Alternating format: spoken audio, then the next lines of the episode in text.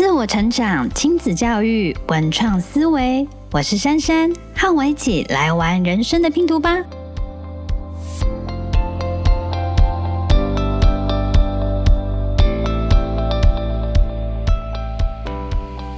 Hello，大家好，我是珊珊。今天我录音的时间呢，刚好差不多是我自媒体上线满月。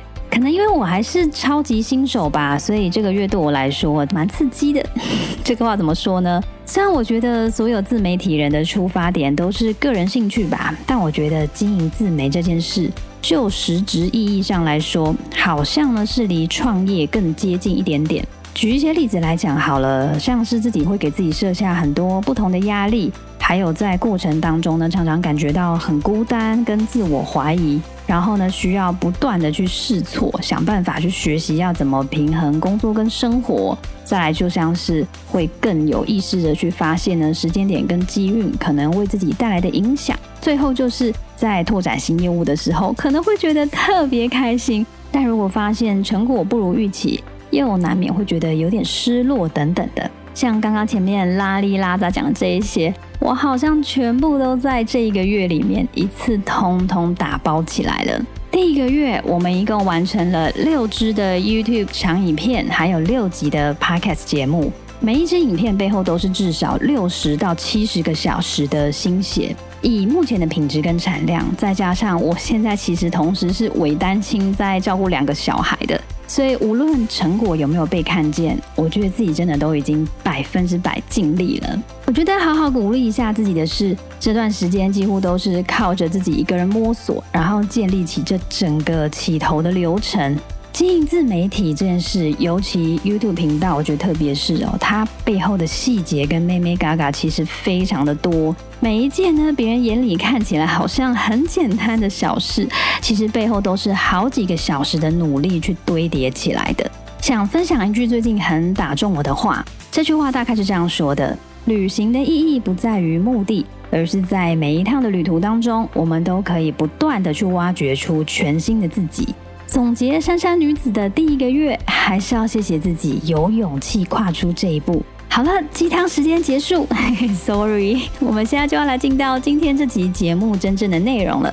主要是因为选举快到了啦，所以前阵子高红安跟林志坚之间的口水战真的是演得非常激烈。虽然今天没有要来谈政治，但也是经过近期的这个事件才发现，嘿，原来大家对于学历这个话题，好像多少还是蛮感兴趣的吼。好像每一个人都很有一套自己的想法跟见解。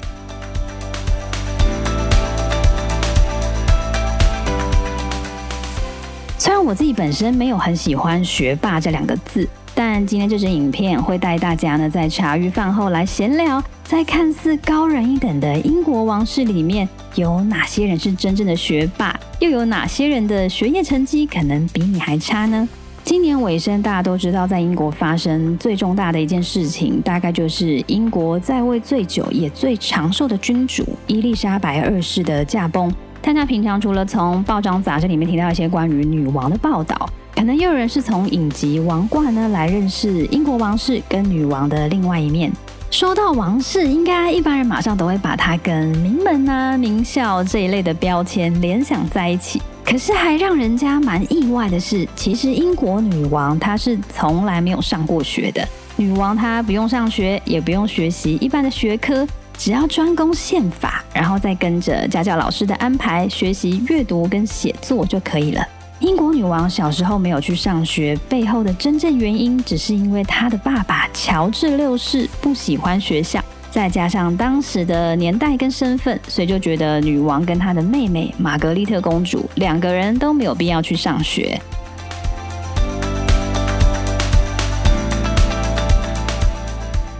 不过，毕竟女王还是女王，她就算没有上学，也没有正式的学历。女王她接受的传统教育课程，说出来也是非常的扎实。除了历史、语言、法律跟国际事务，其他的来培养王厨气质的课程，像是音乐啊、舞蹈跟马术，也是通通都没有少。尤其熟悉的人应该都知道，女王是非常的精通法语的。她每一次出差访问法国的时候，几乎都是用很流利的法文来跟对方的国家领袖沟通。可能是因为女王小时候没有跟其他同年龄的小朋友一起上学，在她心里有留下一点点的遗憾。这个过往的经验让她开始重新审视了王室的教育制度。所以，女王的儿子查尔斯在他八岁的时候就被送去学校就读，成为英国历史上第一个跟人民一起上学的王子，也算是正式开启了王室的学校教育。所以，查尔斯他其实也是全英国王室里面第一个拥有大学文凭的王位继承人。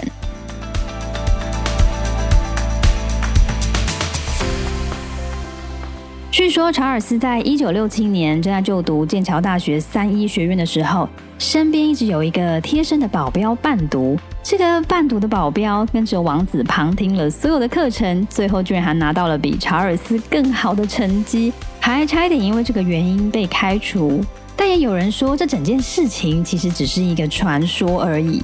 去剑桥大学玩的时候，常常可以听到撑高的船夫跟游客讲这些有的没的故事。讲到船夫，大家不要以为他们只是在那边划船而已哦，有很多人其实都是剑桥大学的高材生，包括我的其中一个剑桥的强者同学，他也曾经呢在那边帮人划过船。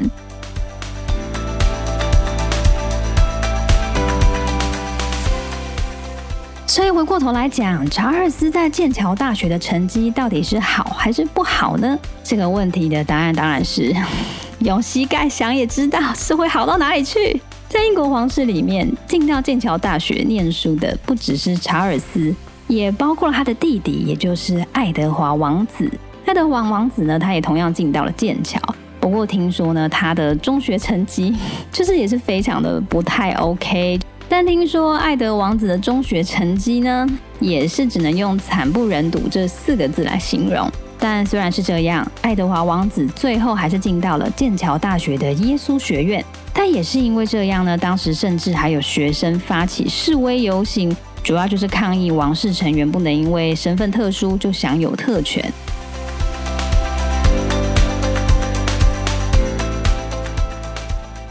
时光噔噔跳转，到了威廉跟哈利这一代呢，我们也慢慢可以感受到王室的作风变得越来越开明了。威廉王子他是史上第一个离开王宫到外面去上幼儿园的王储，而且他还在八岁的时候就进到了那种什么事情都要自己来做的 boarding school。威廉王子念的中学就是超级名校伊顿中学，他在三门 A level 的考试当中分别得到了 A、B 跟 C 的成绩。其实以威廉王子王室的身份，是可以直接跟他的爸爸还有舅舅，哎，不对，应该算是叔叔吧，是可以直接保送剑桥大学没有问题的。不过呢，他最后还是选择靠自己的成绩进到了 St Andrews。St Andrews 实验学校呢，虽然在亚洲的名气没有那么高，但其实它在英国当地也是一间声誉非常好的大学，要成绩蛮好的学生才有办法申请上。后来呢，他也在学校里面认识了凯特王妃。只要你有兴趣知道更多关于威廉王子跟凯特王妃的事情，也可以在底下留言告诉我，有机会再来跟大家分享。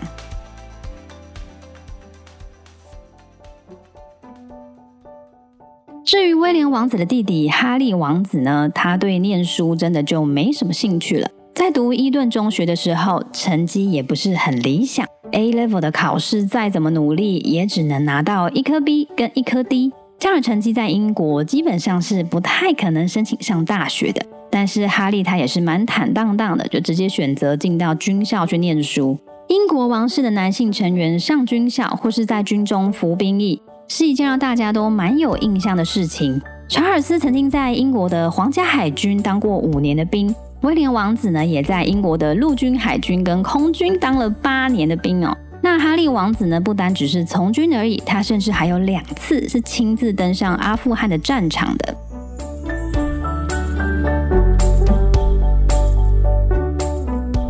不过，从二次世界大战到现在，第一个从军的王室成员其实不是查尔斯，而是威廉跟哈利王子的阿妈，也就是伊丽莎白二世。女王在她还是公主的时候就有加入军队，她还自己呢上战场当卡车司机，就连要换火星塞，对女王来说也是一件小事。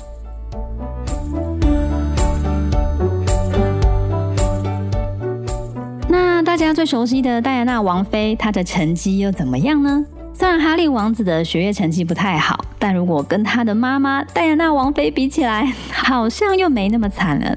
戴安娜在英国当时就制的国中考试 O Level 里面呢，几乎是每科都被当光光，最后还补考了两次才及格。不过当然，这些过去呢，都只是小小的花边新闻而已。戴安娜王妃在人民心中的形象呢，是无法取代的。包括她为慈善付出很多的努力，才是大家真正爱她的原因。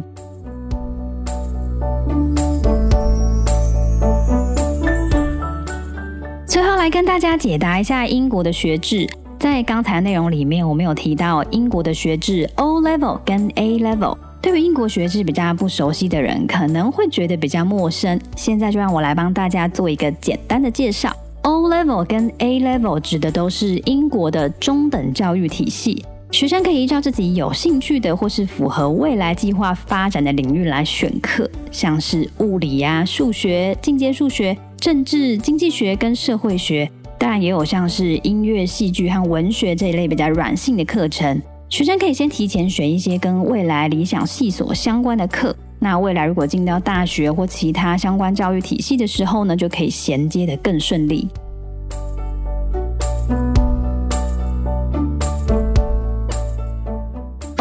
是英国早期的国中考试体系，它后来被 GCSE 取代了。GCSE 如果翻译成中文，指的就是中文教育普通证书，是在英国的学制里面每一个学生都必须要拿到的学历资格。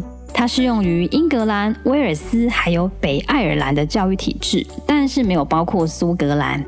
GCSE 的课程长度是两年，里面的英文跟数学是必修。学生如果完成考试，就可以继续就读 A Level 的进阶课程。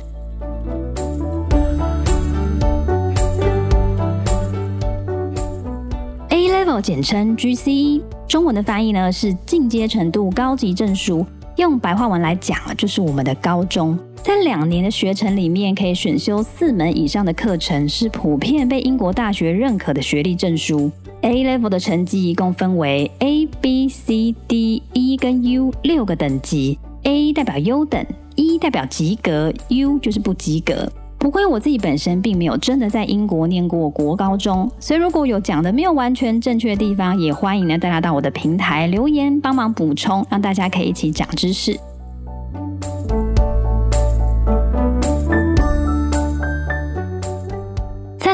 对英国的两间超级名校牛津、剑桥有兴趣，这两间学校它实际上的申请难度有多高呢？以一个小小过来人的经验呢，我真的觉得申请牛津、剑桥超级无敌难的。至少以我当年已经可以申请上世界排名前二十五十的学校来看，我觉得我也是几乎完全没有可能申请上牛津跟剑桥的。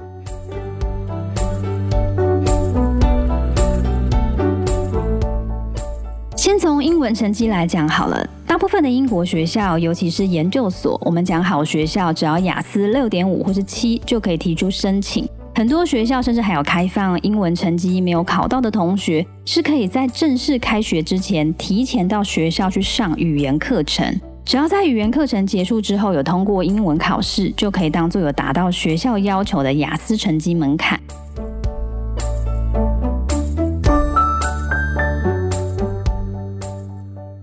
果是牛津或剑桥，只要你一开始在申请学校的时候，雅思成绩没有到四颗七，或是总分七点五以上，听说就算你备审资料做得再好，在校成绩再好，学校在审核的时候也蛮有可能连看都不会看一眼的。更何况语言的这个门槛，对于想申请牛津跟剑桥的学生来说，还只是前面最简单的一张入场券而已，更难的都还在后面。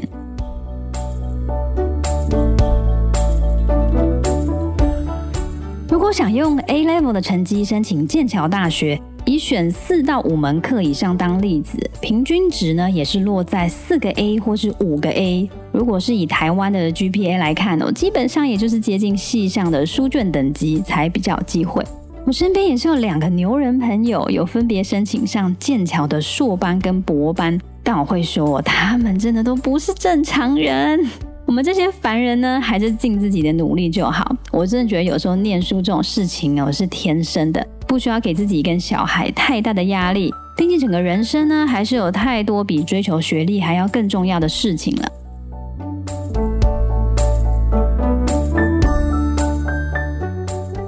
好了，以上就是今天的分享。只要大家对于到英国念书有兴趣，或是有什么特别想知道的英国大小事，都可以留言给我。只要你有喜欢今天的内容，欢迎把我的节目分享给更多人，或是订阅我的 YouTube 频道，对我来说会有很大的帮助。真心的谢谢大家。下个礼拜呢，因为我们家二宝喵弟的托婴中心停课，所 以我现在有点害怕更新的时间会不会被影响到。好啦，但其实我也知道这件事情应该是没人 care，就只是我自己给自己的压力。所以下个礼拜再看看我会礼拜几上来更新喽。最近天气慢慢要转凉了，大家也要多注意身体健康。那就在线上来找我聊天吧，珊珊与你下次见，拜拜。